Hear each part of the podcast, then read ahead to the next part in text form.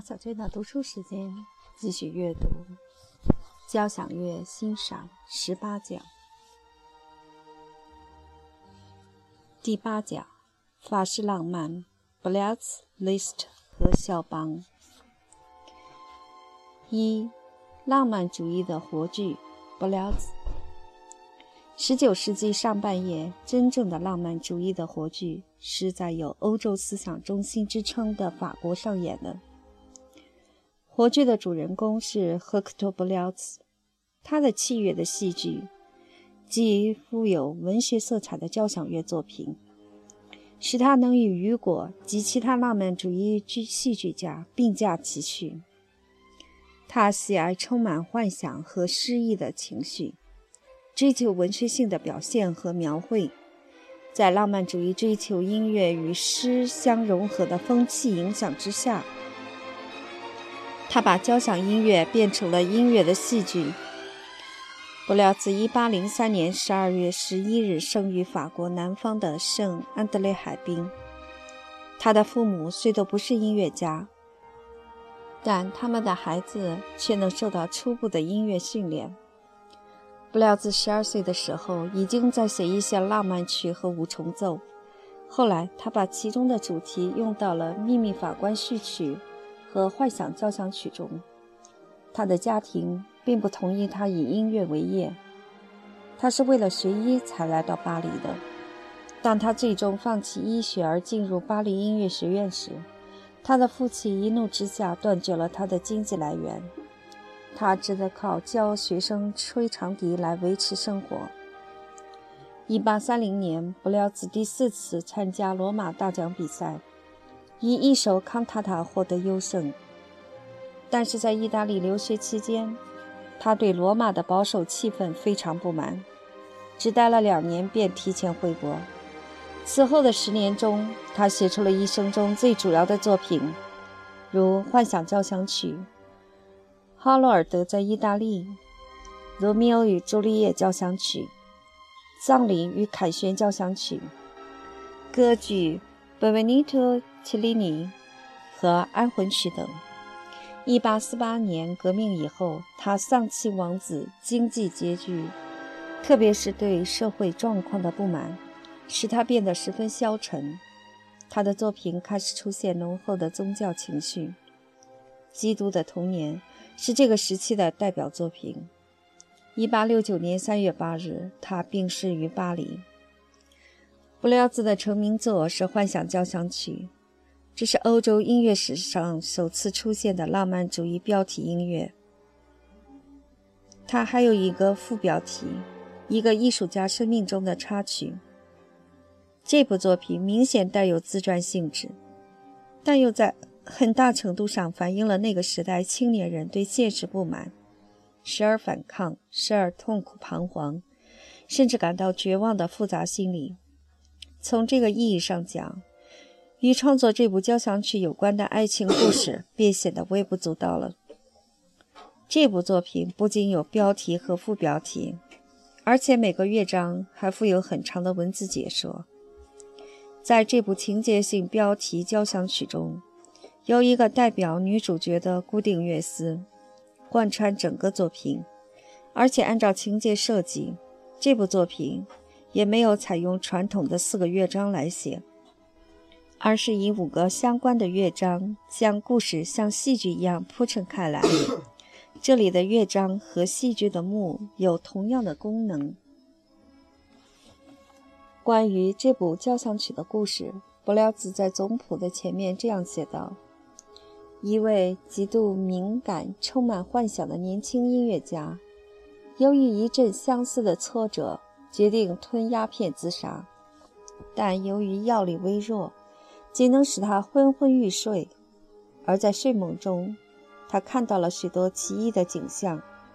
他的感情、感觉与想象经过他病弱的心灵，都转化成音乐的思想和概念。那位可爱的姑娘就成了一个他随时都能听到的固定乐思。交响曲五个乐章的标题分别是：一、梦幻与热情；二、舞会；三、田野景色。四、步向断头台。要么安息日之梦，那个象征主人公所爱的姑娘的固定乐思，是这部交响曲的基本主题。它在和声、节奏、节拍、速度、力度、音区和乐器色彩上都有所变化。这些变化不仅是文学意义的变化，也产生音乐意义上的变化。这样，这个基本的动机借助于文字内容，成为一条音乐线，将情绪和独特性各不相同的五个乐章统一起来了。柏辽兹的另一部交响曲《哈罗德》在意大利取材于英国诗人拜伦的长诗《乔洛特·哈罗尔的游记》。和拜伦一样，交响乐作品的主人公实际上就是布廖兹自己。因此，有人也把这部作品戏称为《布廖兹在意大利》。作品的四个乐章都有标题：一、山中的哈罗德，忧愁、幸福和欢愉的场面；二、黄昏唱祈祷歌的朝拜队伍；三、阿布鲁奇山村的人送给爱人的小夜曲。四强盗的艳影，以前场景的追忆，与幻想交响曲不同，它们没有连贯的情节，描绘的是一个个特定的画面。主导动机由音色朦胧忧郁的中提琴演奏，它同诗中的哈罗尔德高傲冷漠，对世事冷眼旁观、无动于衷的性格很吻合。就像一出戏剧中的演员一样，他所扮演的角色在不同的场次出现，起了贯穿统一的作用。作品实际上类似交响组曲，而且很容易使人想起后来利姆斯基库萨科夫的《舍赫拉查达》。不过，那部作品的主角是小提琴，它是作为叙述者而存在的。哈罗德在意大利原是不了兹应小提琴家帕格尼尼之邀而写的，但帕格尼尼因为其中的中提琴部分缺少炫技的成分，所以没有演奏它。四年之后，他听了布廖兹指挥演出的这部作品，深受感动。他不仅上台向布廖兹表示祝贺，而且赠给他两万法郎，以解决他的生活问题。第二年，布廖兹便写出了更加大型化的交响乐作品。《罗密欧与朱丽叶》交响曲，这部作品的全名叫做根据莎士比亚悲剧写出的，带有合唱、独唱和合唱宣叙调写成的开场诗的戏剧交响曲。曲中唱词由不了子从莎士比亚的剧中击出编排，再由埃米尔·德尚写成诗句。为了感谢帕格尼尼的解囊相助。布廖兹把这部作品提献给他，但此时的帕格尼尼已身患重病，不久就去世了。他没能听到这部作品的演出。这又是一个不同于传统交响曲的结构。全曲共分七段，完全按剧情发展的线索编排。每一段音乐还附有扼要的标题说明：一、前奏、争执骚动、大公的干预和开场诗。二，罗密欧独自一人，忧伤，音乐会和舞会，卡普拉特家的豪华宴会。三，爱情场面，宁静的夜，卡普拉特家冷落僻静的花园。普克拉特家族的小伙子们从舞会中出来，唱着回味音舞会音乐的歌调走过。四，迈布女王，或称。梦幻仙子，五，朱丽叶的葬礼行列，六，罗密欧在卡普拉特家墓地祷告，朱丽叶的苏醒、狂喜、绝望，一对情侣最后的痛苦与死亡。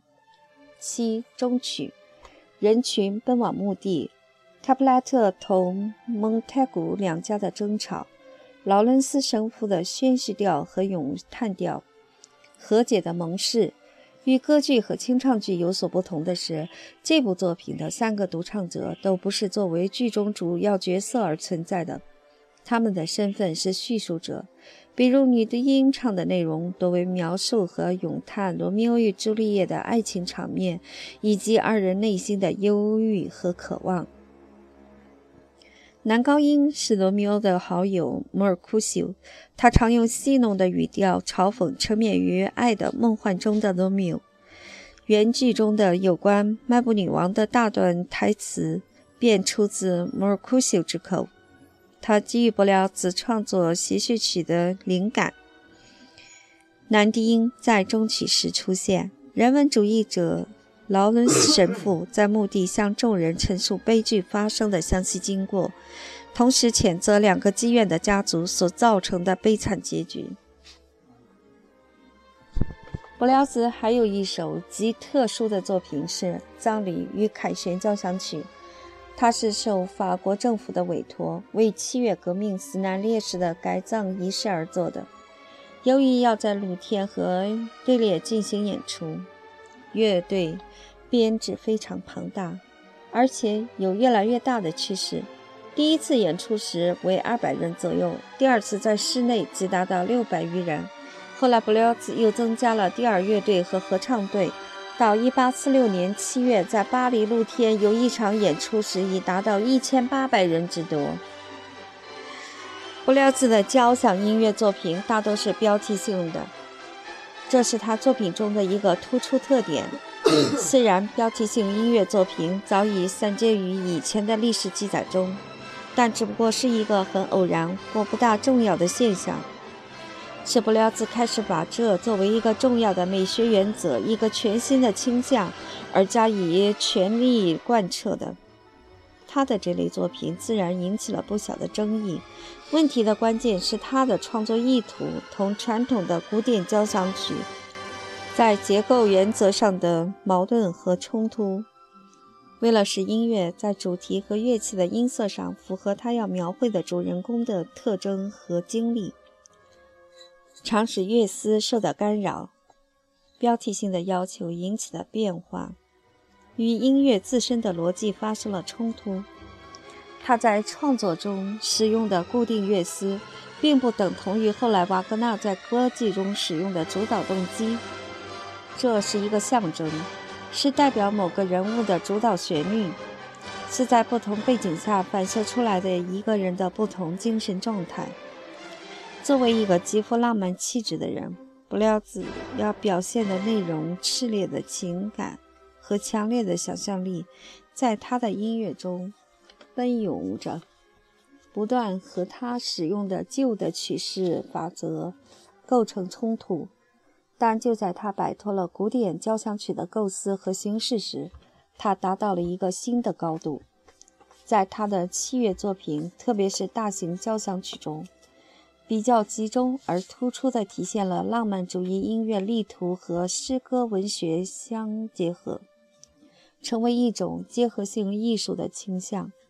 虽然这一想法最后是在瓦格纳的乐剧中才得以完成，但伯辽兹作为浪漫主义标题交响音乐最初也是最有成就的作曲家，其影响是巨大的。在伯辽兹的一生中。他还作为一个颇有影响并很吸引人的音乐评论家，从事了近三十年的评论活动，留下了大量的论文、杂文和音乐故事。他的文章文笔犀利，见解精辟，时而一庄一谐，时而诗意盎然，比较集中地体现了那个时代浪漫主义音乐家的审美观念和和理想。布廖兹的另一个突出成就是完成了乐队配器方面的改革，所有的声部、节奏、和声、肢体和曲式等规律性都必须服从音色的表现性。布廖兹发展了音色配置的原则，主导音色的概念得以确立。为了音色分层，他在弦乐上的应用了新手法。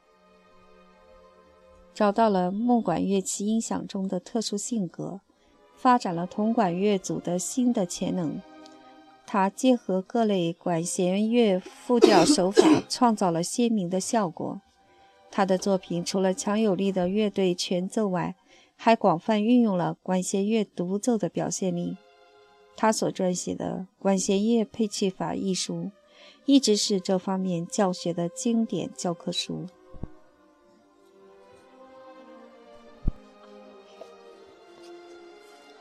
二、标题：交响乐与交响诗。李斯特。到了19世纪下半叶，浪漫主义音乐的创作已遍及整个欧洲大陆，汇成了汹涌的激流。如果说初期浪漫派作曲家还处于古典音乐传统的影响下，在作品中时常显示出古典音乐的风格特点来，那么中后期浪漫派音乐却表现出一种解脱羁绊似的更大的放任与自由。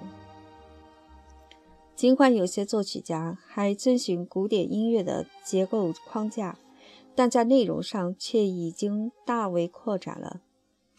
这在交响音乐中表现得十分突出。在与文学的紧密结合中，音乐思维方式也发生了变化，出现了表达情感的新的技法和新的混合式曲体。弗兰茨 ·liszt 特是浪漫主义中期享有极大声誉的钢琴家和作曲家。他1811年生于匈牙利公爵埃斯特哈吉家族的领地雷丁的多布扬村。父亲是公爵的管家，匈牙利人；母亲属于奥地利的日耳曼人血统。由于在多民族语言的国家中，儿童总是使用母亲的语言，所以李斯特一直认为自己是日耳曼人。直到晚年，他才用匈牙利文写作，因为那时他的同胞已经把他当成了匈牙利的象征与骄傲。李斯特虽然生于匈牙利，却是在条顿族人的环境中长大的，就像歌德一样，他实际上也是一个欧洲人。在乐于助人、慷慨地向任何有才能的人伸出友谊的手来给予支持这一点上，他也和伟大的歌德没什么两样。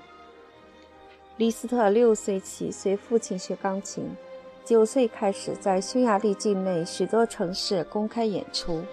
有了一点名气之后，他得到了公爵夫人的资助，去维也纳向著名的钢琴教育家贝多芬的学生车尔尼学习钢琴。向萨勒里学习作曲。十二岁时去报考巴黎音乐学院，因当时该校不收外籍学生，他他只好私下跟音乐学院的教授学习。在巴黎期间，他阅读了大量的文学作品，受到浪漫主义文学和启蒙思想的巨大影响。次年，他又开始了旅行演奏生涯，在各地的演出均获得很大成功。二十岁那年，他在巴黎听到了帕格尼尼的小提琴演奏，受到了极大的震动。他发誓要在钢琴演奏上达到帕格尼尼演奏小提琴的水平。很快，他就实现了自己的誓言，并以出神入化的钢琴演奏技巧蜚声欧洲。在近十年的旅行演奏生涯里，他的足迹几乎遍及欧洲的主要国家。到处掀起一片狂热，他成了人们崇拜的偶像。他用过的东西，甚至吸过的烟蒂，都成了崇拜者抢夺的对象。在音乐演奏史上，恐怕只有帕格尼尼可以与他相提并论。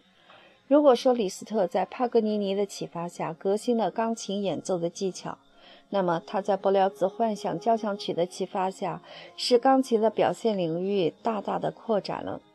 他完全体会到这完善的乐器具有无穷的声音变化的可能性，他甚至可以与管弦乐队相匹敌。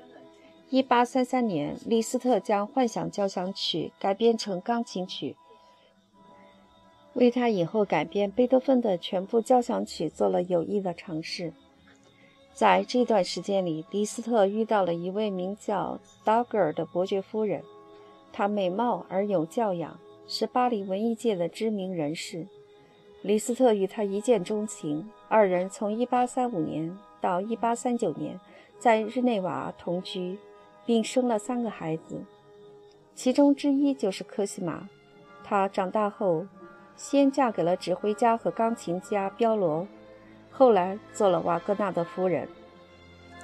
1848年，李斯特结束巡回演奏的生涯，受聘担任魏玛宫廷乐长和剧院指挥。在这里，他写出了自己最重要、最有特色的作品，包括十二首交响诗、两首交响曲、两首钢琴协奏曲和十三首匈牙利狂想曲等。同时，他还作为一个音乐评论家，写了大量的评论文章。他还组织起全德音乐协会，吸引了许多观点相同的音乐家来到魏玛。使这个小城市又恢复了他在歌德时期的文化中心地位。在魏玛期间，李斯特得到了维特根斯坦公主的支持，整个改变了他的艺术目标。他认为，作为钢琴家的李斯特有其华丽抒情的一面，但也有缺乏刚强果敢的一面，因此希望李斯特不要只创作表面华丽而内容空虚的东西。应该创作内容更深刻、艺术价值更高的作品。1861年，李斯特去了罗马，次年进了修道院，得到了一个低级神职。从此以后的十七年中，欧洲出现了一个穿着黑色僧衣、仪表堂堂的长者。他奔走于罗马、魏玛、布达佩斯之间。分文不取地为那些他认为有出息的人上课。他的学生据统计有三百多人。1875年，他受聘担任布达佩斯音乐学院校委会主席及教授之职。作曲家中得到他的帮助和提携的人有莫纽什科、格里格、阿尔贝尼斯、圣桑、丹蒂、弗雷和格拉祖诺夫等人。他对这些人的创作极为关注，并为之极力宣扬。在同时代人中，李斯特帮助最多的也是最大的人是瓦格纳。他不仅在魏玛指挥了歌剧《罗恩格林》的首演，而且在拜洛伊特当众给予瓦格纳以崇高的评价。像他这样宽宏大量、没有嫉妒心的对待同行艺术家，在音乐史上的确是很少见的。1886年，他去拜洛伊特参加瓦格纳歌剧节，因患肺炎不幸逝世，遗体后来就葬在那里。李斯特是一位有着贵族风度的人物，晚年的僧袍更给他添上了一层神秘的色彩。他在任何情况下都从容不迫、镇定自若，不发脾气。这位长者大概生就一副钢筋铁骨。使他可以在一生中干出那么多事情来。他不停地从一个城市赶到另一个城市去举行演奏会，同时又把挣来的钱送给那些需要钱的穷学生。他不停地进行音乐创作，不停地把别人的作品改编成钢琴曲，不停地为成堆的来信写回信，同时还要出席各种招待会，举行义演。他的人格和声望在当时社会上影响之大是难以想象的。皇帝和教堂给他的头衔对他也没有任何用处。对此，有关当局在他的护照上签署的评语是最好的说明：持照人名扬四海，其本人情况毋庸赘述。作为一个盖世无双的伟大钢琴家，他的地位是无人怀疑的。而作为一个浪漫主义作曲家，人们对他作品的评价却不尽一致。实际上，他大量的作品显得水平参差不齐，伟大的作品常被许多应试之作掩盖。他在音乐史上的贡献有两点是非常突出的：其一是首创了交响诗这一题材，以一种全新的原则来指导交响音乐的创作，即以文学诗歌的内容来决定乐曲的构思。不过，李斯特的交响诗与布廖兹的标题交响曲不同，它不是戏剧场面和故事情节的描绘，而是一种诗的意境和思想的表达。从浪漫主义的美学观出发，他赞赏布廖兹的固定乐思和门德尔松的单乐章标题序曲。但是，李斯特音乐中最主要的元素并不是长旋律，而是锐利的短动机。再由短动机发展出一些相关联的主题。根据标题的需要，这些主题可以做必要的变形与修饰。过门也通常根据动机发展而来，因此造成了高度统一性的旋律。主题与主题的变形以不同的速度与调性在乐队的各个音域出现，所以尽管它们都是单乐章的，但却是一个连续不断的形式，包含风格和速度不同程度的对比的几个段落，包含根据每部作品的具体布局而展开重复变奏或变形的几个主题，其段落顺序和主题结构。仍有古典交响曲的痕迹。所谓交响诗的称谓，是指每首作品的标题均含诗意，因为其内容和形式都是因为一幅画、一尊雕像、一部戏、一首诗、一个景、一个人、一种思想、一个印象或其他单靠音乐无法说明的东西启发而作。比如，匈奴人之战与画有关。阿尔卑斯与格鲁克的歌剧有关。Hamlet 是莎士比亚戏剧的主人公。他所前奏曲《普罗米修斯》来自山中的声音。理想。马吉帕灵感分别来自歌德、拉马丁、赫德尔、雨果和席勒的诗。李斯特的两首交响曲和交响诗一样带有标题性。《浮士德交响曲》是一部巨著。体现给不了子。三个乐章是歌德剧中的三个主要人物的肖像，分别为浮士德、玛格丽特和梅菲斯托菲勒斯。后来加上去的尾声是德国原剧结束处神秘合唱的配乐，由男高音独唱和男声合唱。但丁交响曲篇幅较小，只有两个乐章，分别为地狱和炼狱。临结束时的女声合唱，圣母尊主颂的经文，可看作是但丁诗中的境界。李斯特的第二个贡献是在钢琴的演奏和写作上，极大程度地发展了钢琴高超的技巧，形成了一种热情而又充满诗意、奔放不羁而又灿烂辉煌的风格。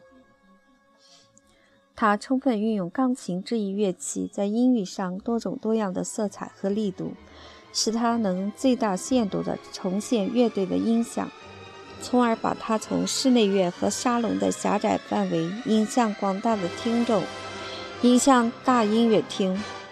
正如斯塔索夫所评价的那样，从李斯特开始，钢琴成为无所不能的了。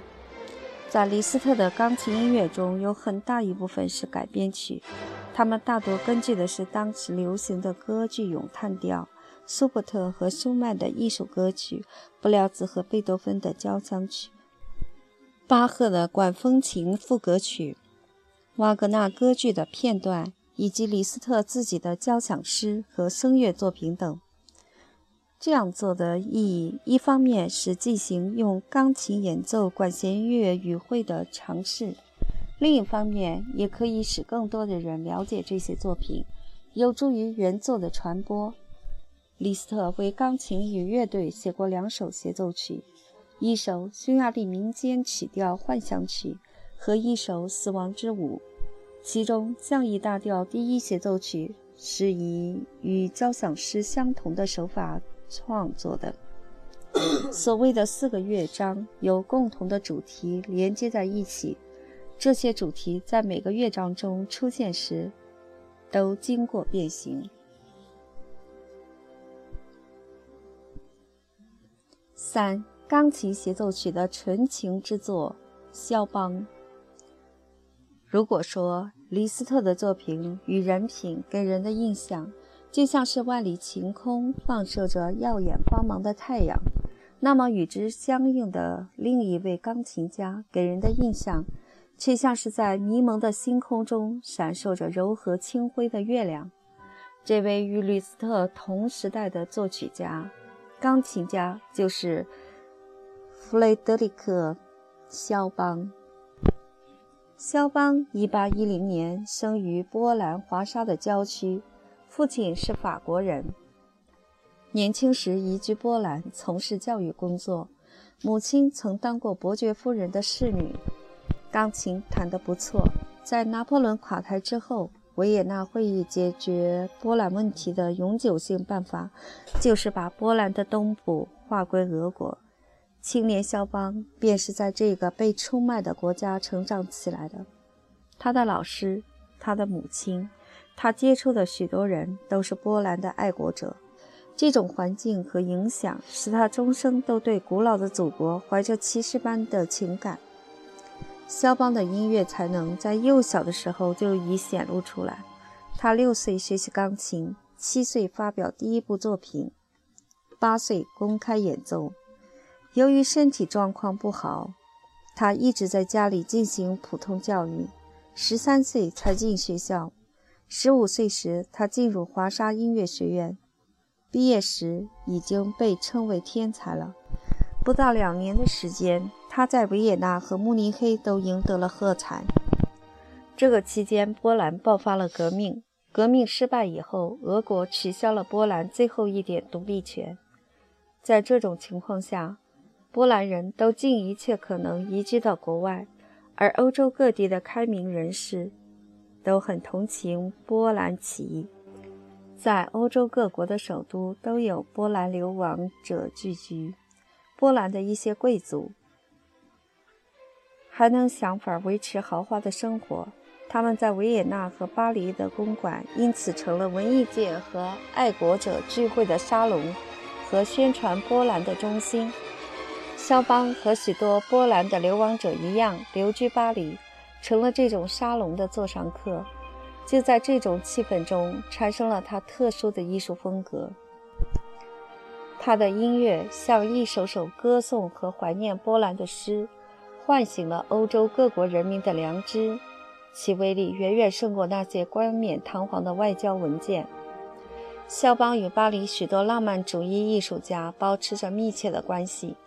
音乐家李斯特、布廖兹、罗西尼、贝利尼、梅耶贝尔，作家雨果、巴尔扎克、缪塞和大仲马，诗人海涅，画家德拉克洛瓦都是他的朋友。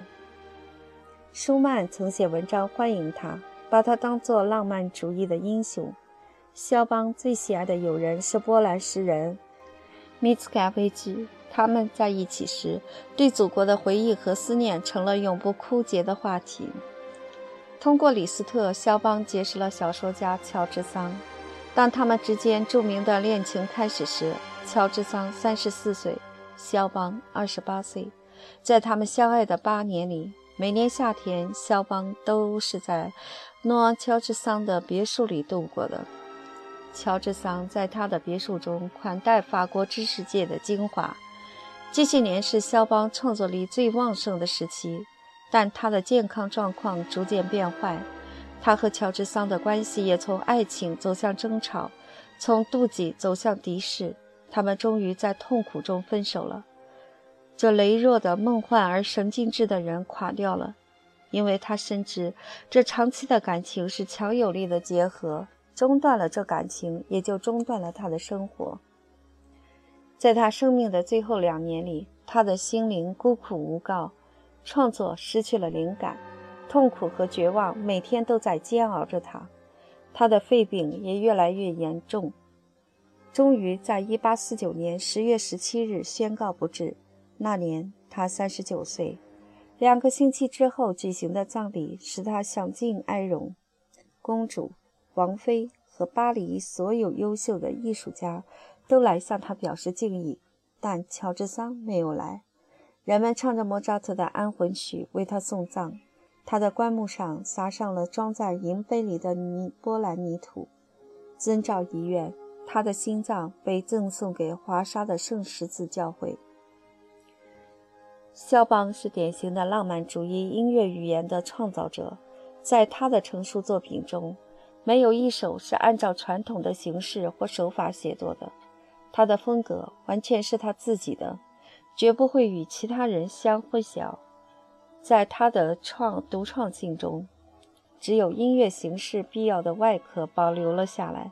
它的特点是随想式的、任意的，即便是最细微的地方，也都显示出自己的特性和迷人之处。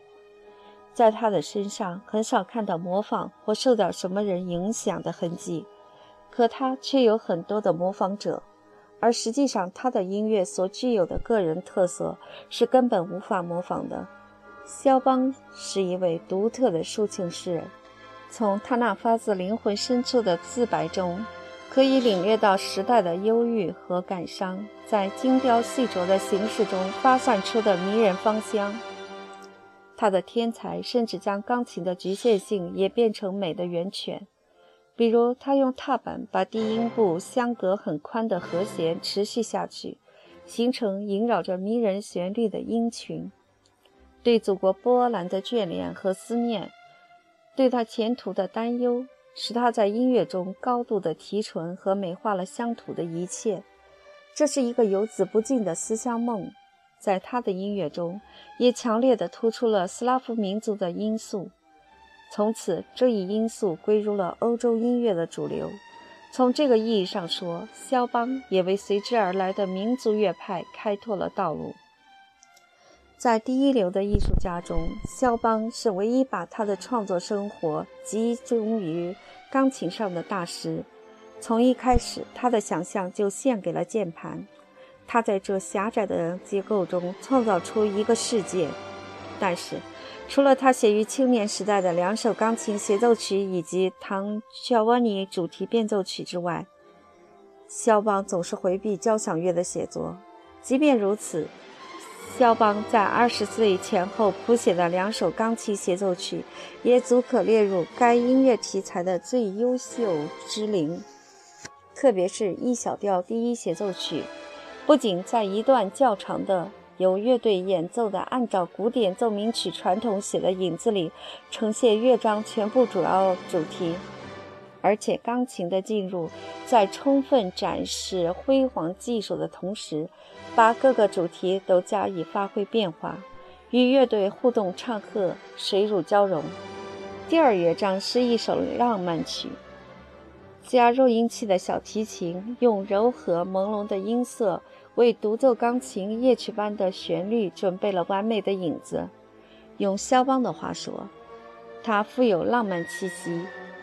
具有宁静而相当忧郁的性格，他要表达这样一种印象：人们凝望着动人的景色，心中唤起美好的回忆，仿佛在迷人的春夜月光下的梦境之中。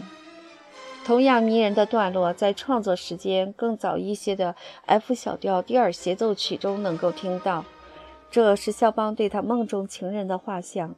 他用惊人的手法让钢琴在意大利美声风格的范围中歌唱，乐章中段更是对感情炽热的歌歌剧宣叙调的模仿，通过乐队的推波助澜而达到情感的顶峰。